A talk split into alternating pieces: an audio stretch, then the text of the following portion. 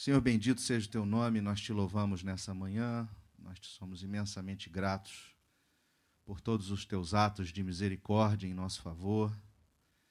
Nós te agradecemos o sustento, o cuidado, ó Deus, o teu amor diário por nossas vidas. Aqui estamos para tributar a ti toda a honra, glória e todo louvor, mas também estamos para sermos alimentados por ti mesmo. Que a tua palavra nesta manhã fale aos nossos corações, que teu espírito nos convença da tua vontade e nos tire do nosso lugar de comodismo para te servir cada vez melhor e cada vez mais. Ó Deus, fala aos nossos corações, nós te pedimos humildemente, em nome de Jesus Cristo, o nosso Senhor. Amém. Você que não trouxe sua Bíblia, se quiser, levante sua mão, nós temos Bíblias lá atrás. Nós vamos fazer a leitura do texto de Mateus 5, Mateus 5, versos 13 a 16. Mateus 5, versos 13 a 16. Enquanto isso, eu vou dar uma ajeitada aqui na altura. Só um minuto.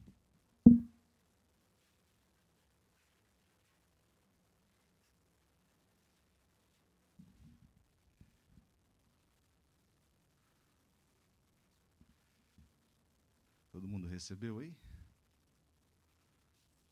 Mateus 5, versos 13 a 16. Vou convidar vocês a fazerem essa leitura, por favor, e eu vou acompanhar. Podem ler.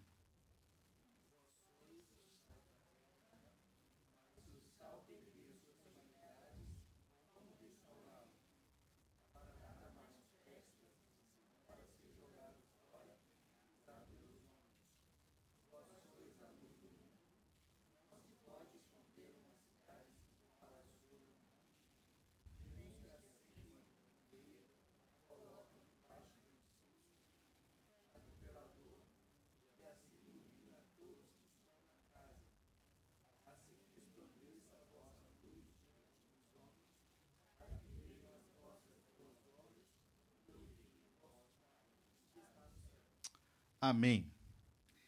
Irmãos, em 1951, um pesquisador na área de psicologia conduziu um experimento. O nome dele é Solomon Ash. Ele, ele conduziu um experimento onde ele queria avaliar o efeito da pressão social no que é chamado de conformidade. E ele comprovou que pessoas mudam de opiniões ou aderem a uma determinada opinião de uma maioria apenas para se sentir parte do grupo. Eu queria colocar para vocês uma imagem, e essa foi a imagem da experiência.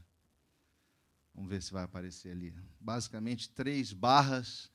Ele fez a seguinte pergunta: Qual das barras do lado direito é maior do que a barra de referência do lado esquerdo, certo?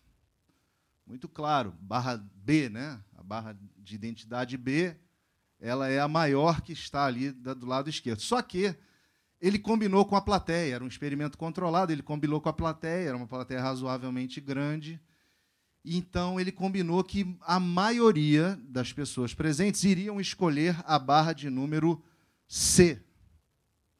A barra de número C. E, obviamente, a barra de número A é muito evidente, mas a barra de número C, mais ou menos. Né? É, então, a maioria é, levantou a mão e muitas pessoas aderiram à mesma opinião. E ele quis comprovar com isso que as pessoas, então, elas mudam a sua opinião, até mesmo diante de fatos tão evidentes, simplesmente por conta dessa conformidade social. Né? Ou seja, a conformidade social é essa força que faz as pessoas mudarem suas crenças ou até mesmo seus comportamentos a partir dessa influência do meio onde elas estão inseridas, ou apenas para se sentir acomodada em algum grupo. Né? É, normalmente ela acontece por causa da pressão do grupo. Né? E há vários conceitos, esse assunto é muito estudado, ao conceito da, daquela questão de, de da, pessoa se sentir aceita como uma, uma conformidade de um, da normativa que eles chamam, ou a pessoa quer ela quer ter a correta interpretação da realidade, né? chama-se de conformidade informacional, e a outra é, ela quer se conformar a um papel social e a conformidade de identificação. Mas, de forma muito simples, conformidade é ceder à pressão de grupo, seja por bullying, seja por persuasão, provocação ou por crítica. O texto que a gente leu é o texto que está inserido no, digamos, é, maior contexto chamado Sermão do Monte, e especificamente vem logo depois de Jesus falar acerca das bem-aventuranças. Né? E Jesus havia mostrado para aquela multidão que as bem-aventuranças eram ou representavam o caráter e o comportamento de um cristão. As bem-aventuranças não são nada de relacionadas a não, não se referem a pessoas que não são cristãs. Se referem a pessoas redimidas.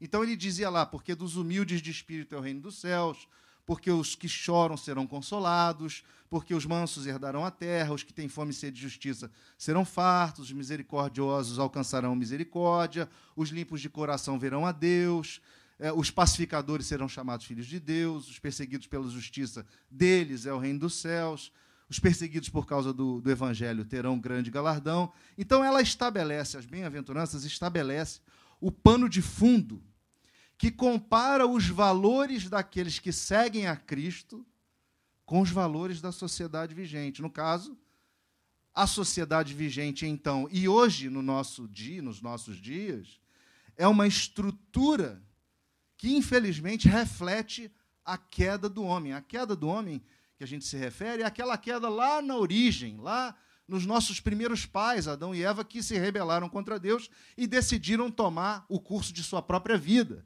E com isso eles é, é, é, colocaram sobre todos os seus descendentes, sobre toda a humanidade, o pecado original. Ah, nós somos, infelizmente, afetados por este pecado original e a sociedade, na sua estrutura, infelizmente, também.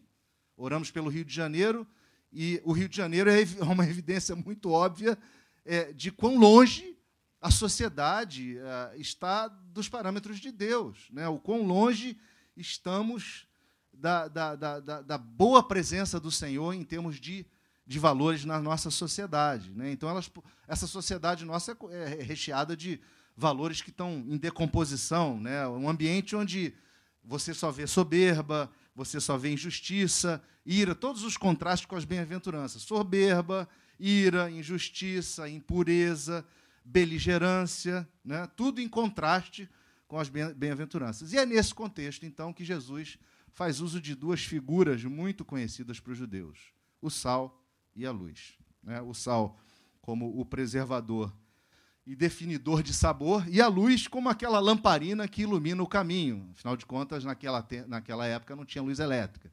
Então, lamparina, todo mundo tinha que ter uma, né? pelo menos em casa. Né? E, então, precisamos então fazer uma viagem ao passado para entender esse contexto e tentar aplicá-lo à nossa vida hoje.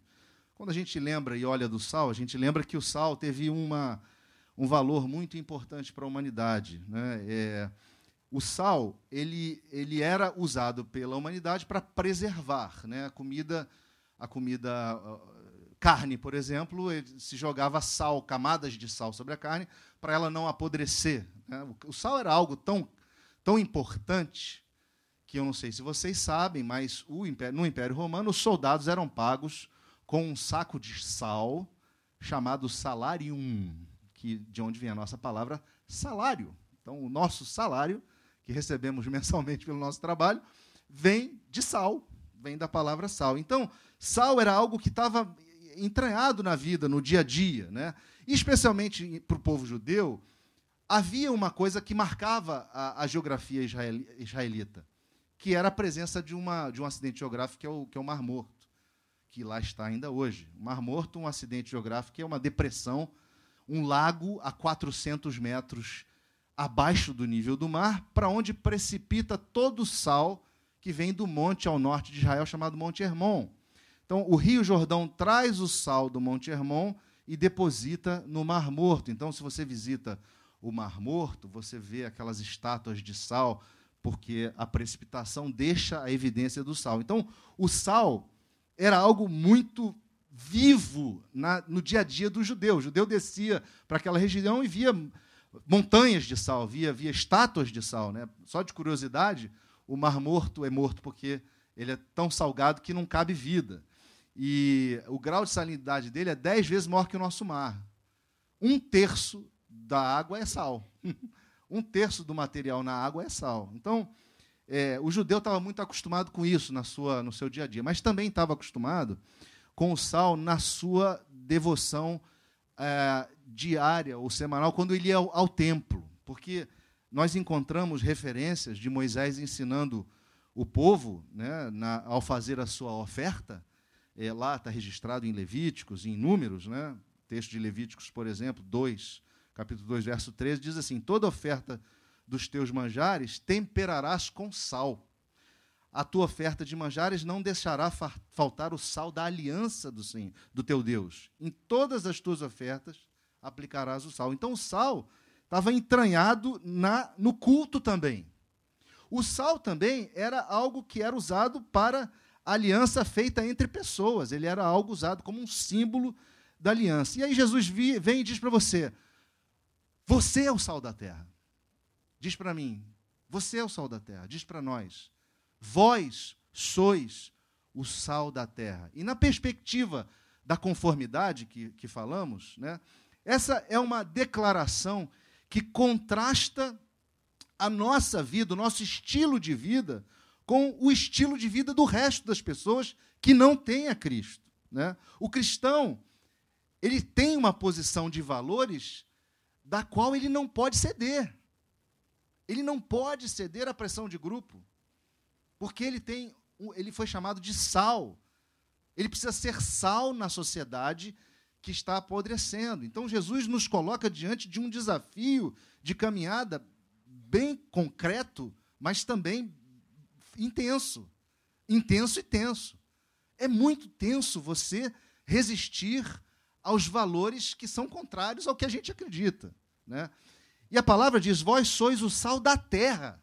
Né? Da terra, ou logo adiante, quando ele vai falar a luz do mundo, Jesus está dando a, a visão de que nosso agir, a nossa atitude, os nossos valores têm que causar impacto no mundo no mundo ao nosso redor.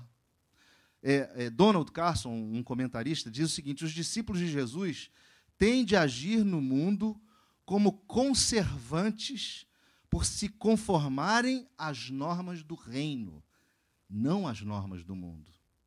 Nós nos conformamos às normas do reino, que estão explícitas nas Escrituras. Nós não nos conformamos às normas do mundo. Calvino vai dizer que a função do cristão é ser temperado com o sal da doutrina de Cristo. Nós trazemos, gente, o sabor do sal da doutrina de Cristo. E sem Cristo, não temos sal. Sem Cristo, nós somos sem sabor. Nós somos insípidos. Nós não servimos para a função. Perceba um contraste: sabor e preservação versus falta de sabor e putrefação.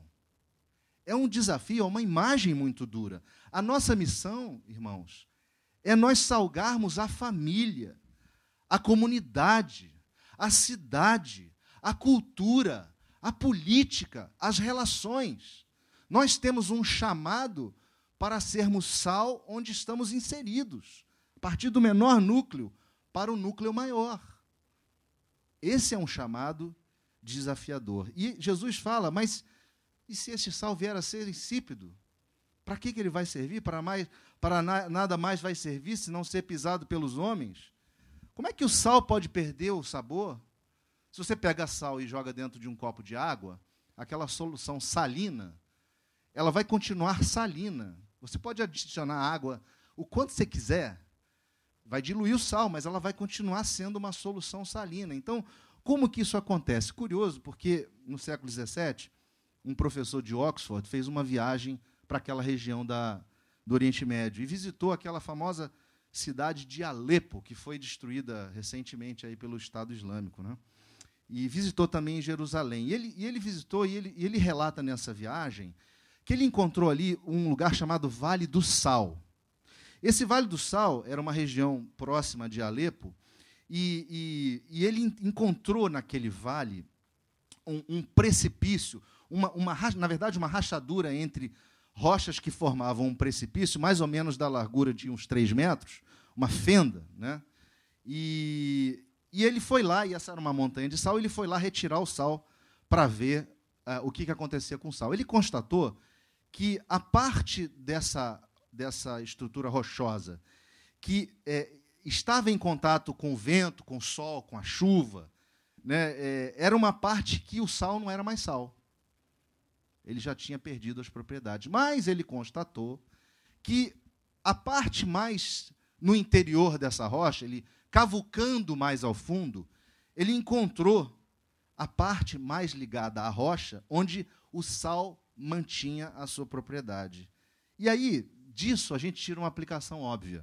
Né? A nossa relação direta com Deus é quem vai determinar o quanto nós estamos conseguindo salgar, é, trazer sabor para, para a nossa vida e para a vida da sociedade é, na dimensão desse relacionamento. Quanto mais profundo, mais saboroso. Quanto menos profundo, mais insípido. E essa questão de ser pisado pelos homens também era muito comum lá no judaísmo, porque havia um sal daquela região do Mar Morto, um, sal, um sal é, de origem betuminosa, que não servia para nada.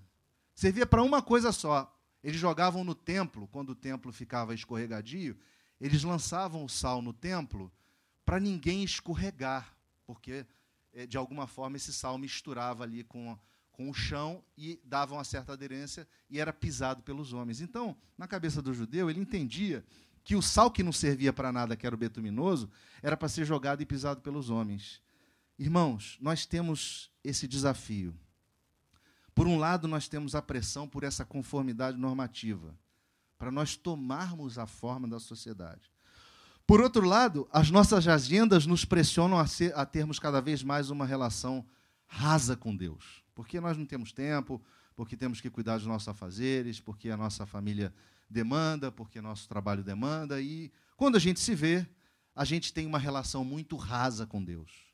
E dessa forma, nós não vamos conseguir manter a nossa salinidade, a gente, nosso sabor. Nós precisamos lutar para termos uma postura diferenciada na sociedade e uma relação, relação profunda com Deus.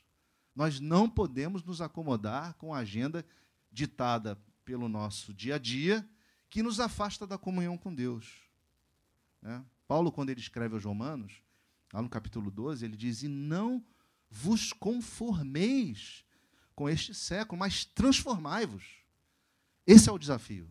Não conformarmos com este século, não cedermos à pressão do mundo. Mas há outro desafio aqui. Jesus falou: Vós sois a luz do mundo. Não se pode esconder a cidade edificada sobre o monte, nem se acende uma candeia para colocar debaixo do alqueire. A tradução nossa que a gente leu foi um pouco diferente.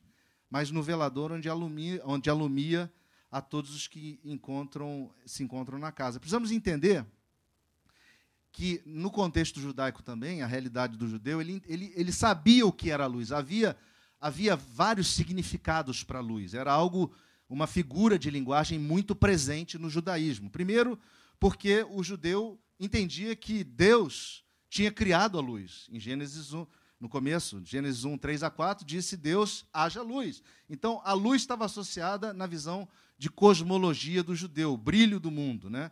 mas também na visão de salvação, de soterologia, de escatologia. No Salmo 27, Davi escreve: O Senhor é a minha luz e a minha salvação. Então havia na cabeça do judeu também uma visão de que a luz, que estava atrelada a Deus, representava a salvação.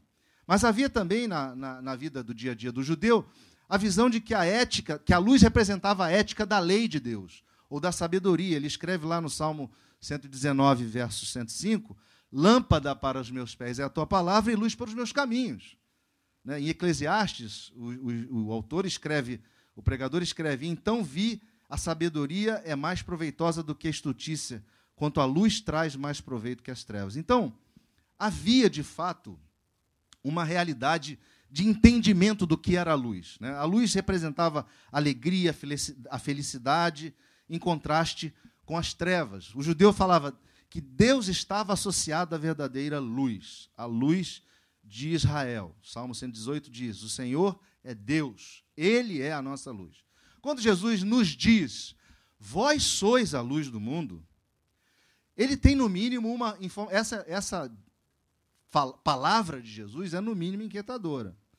Porque não há em nós capacidade de ter luz nativa. Não há em nós capacidade de ter luz, de ter luz nativa. Ora, Jesus virou para nós e falou: "Vós sois a luz do mundo". Como pode isso? Porque após a queda, nós somos pura escuridão. O homem sem Deus, sem Cristo, é escuridão. Um coração corrompido, coração rebelde, marcado pela soberba, marcado pela emancipação de Deus, eu não quero nada com Ele. Mas uma vez redimidos, nós podemos refletir a luz. Nós somos habitados pela presença de Deus e podemos, assim, refletir a luz de Cristo. A primeira carta de João, ele diz no primeiro capítulo, que a mensagem que da parte dele temos ouvido e vos anunciamos é esta: que Deus é luz e não há nele treva nenhuma. Se dissermos que mantemos comunhão com Ele e andarmos nas trevas, nós mentimos e não praticamos a verdade. Se, porém, andarmos na luz, como, como Ele está na luz, nós mantemos comunhão uns com os outros e o sangue de Jesus, seu Filho, nos purifica de todo o pecado. Portanto, irmãos, essa luz, ela vem de uma fonte externa. E essa fonte externa é Cristo. Ele mesmo disse: Eu sou a luz. João, é, relatando a vida de Jesus, vai dizer que a vida estava nele e a vida era a luz dos homens. Né? No capítulo 1, ele vai dizer também no verso 9: A saber, a verdadeira luz que vinda ao mundo ilumina todo homem. Jesus disse: Enquanto estou no mundo, eu sou a luz do mundo. Enquanto eu estou no mundo, eu sou a luz do mundo. Agora, é, segundo é, Hendrickson, comentarista bíblico também, diz assim que é, nós somos a luz no sentido secundário, porque Cristo é a luz que ilumina e nós somos a luz iluminada. É como se Cristo fosse o sol e nós fosse, fôssemos apenas o brilho. Agora, há uma questão importante que não há como a gente brilhar sem que a gente esteja em Cristo. Não há como você e eu brilharmos sem que estejamos em Cristo. E o texto nos apresenta uma graduação desse brilho. É um brilho que é visto por todo. Vós sois a luz do mundo. Então, associa-se ao sol que, que reflete em nós, ilumina todo mundo. É, é, é do geral para o particular. Aí ele fala da luz da cidade. A luz de uma cidade vai ser vista por toda a vizinhança. A luz da lamparina, a luz que está dentro de casa, é visto por todos aqueles que estão em casa. Então, nossa luz, irmãos, ela precisa brilhar no mundo, na cidade e em casa. No mundo, na cidade e em casa. E é curioso, porque quando você compara sal e luz, que são as duas figuras, o sal, ele opera internamente quando você mistura ele à massa, quando ele entra em contato com a massa ou com a comida e dá sabor. Já a luz, ela opera externamente, irradiando sobre tudo o que ela alcança. Então, o cristão, que é o sal da terra, ele precisa se misturar com a humanidade. Ele precisa estar, nós precisamos estar misturados, nós precisamos estar com os nossos amigos, precisamos estar com os nossos familiares. Nós não podemos viver em gueto. Porque todos aqui somos sal já. Que, que, qual, qual é o valor de todos nós decidirmos só relacionarmos-nos entre nós mesmos? Nós precisamos estar inseridos na massa, na massa fora daqui, para que a gente possa salgar. Mas precisamos também ser luz, precisamos também irradiar a luz de Cristo, uma luz que frutifica, uma luz que traz alegria. Né? E Jesus, ele se identificou como sal, né? É, perdão, ele se identificou como a luz, mas nunca como sal. Ele se identificou como a luz, mas nunca como sal. A igreja precisa avançar e se misturar, guardando-se incontaminada da agenda do mundo, mas se misturando. Nós devemos brilhar refletindo a luz de Cristo. Nós precisamos avançar, irmãos. Nós não podemos guardar a luz debaixo do alqueire. Nós precisamos iluminar. Né? E, e dentro desse contexto de iluminar, quando lembramos de como funcionava a lamparina, a lamparina daquela época ela tinha, ela tinha dois orifícios, um orifício por onde colocava o, o, o óleo, né? É, e outro orifício por onde saía, ou fazia um fluxo de ar para gerar combustão. Um pouco, muitos anos, milhares de anos depois, Thomas Edison inventou a lâmpada incandescente, que continha um material que, submetido a uma certa corrente elétrica, ela aquecia e ela iluminava. Quando a gente pensa nessas lamparinas, tanto a antiga quanto a mais recente, nós lembramos que ela precisa ser a mais recente, atravessada por energia. Se a lâmpada não for atravessada por energia, a lâmpada incandescente, se ela não for atravessada pela energia, ela é, era uma casca oca, ela não serve para nada. Mas nós precisamos ser atravessados pela energia. Essa energia vem do Espírito Santo. Essa energia vem do alto, vem do Espírito de Cristo. Sem o Espírito de Cristo em nós, não haverá luz. Né? Não haverá luz. No caso é, no caso da lamparina daquela época, ela tinha o óleo. Sem o óleo não haverá combustão. O óleo, a presença do Espírito. Né? Mas tem um outro aspecto curioso, e esse talvez seja o que é, tenha mais a ver com a nossa agenda. Para iluminar, é necessário se consumir. Não há luz sem que aquele filamento se consuma se consuma a, a, a, é, ao longo dos anos. A, luz tem uma vida útil, o filamento tem uma vida útil. Você e eu, para produzirmos luz, precisamos nos deixar consumir. Não há luz sem consumo do filamento. Nós precisamos saber isso, porque a nossa agenda nos diz: não, eu vou ser consumido por outras coisas. Não pela obra de Cristo, pelas coisas da igreja, ou pelo, pelo reino de Deus. Eu quero é, gerar uma agenda para avançar profissionalmente, para os meus filhos terem conforto, e a gente deixa um pouco de lado o serviço a Cristo. Não há, não há luz sem consumo. Não há como nos deixarmos é, produzir luz sem nos deixarmos é, consumir. Isso é muito importante. Né? E por fim, né, essa lamparina, ela, ela é curioso porque a luz da lamparina, ela não alcança muita coisa. Imagina só você estar tá num escuro. Você acende a lamparina no meio da mata, ela vai iluminar um, certa, um certo raio de ação. Para que você continue avançando e iluminando todos os lugares, o que, que tem que acontecer? Você precisa andar com aquela lamparina na mão. Então, essa, essa ilustração nos, nos traz a ideia de que nós precisamos levar a nossa luz. Nós não podemos ficar assentados somente onde estamos, com a luz de Cristo brilhando em nós, sem, levamos a, sem, sem a levarmos aos lugares mais escuros. Precisamos caminhar.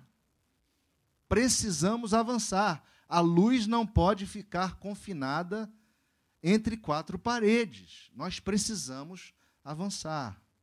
Portanto, irmãos, salgar o ambiente, ser sal da terra, e iluminar o ambiente, ser luz do mundo, significa irmos na contramão dessa tal conformidade normativa e social.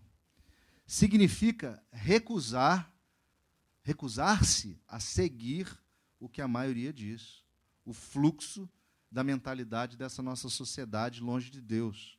É, é fazer a diferença nos nossos ambientes privados e públicos, na nossa casa, na nossa família, no, nossa, no nosso prédio, no nosso bairro, na nossa cidade, no nosso país.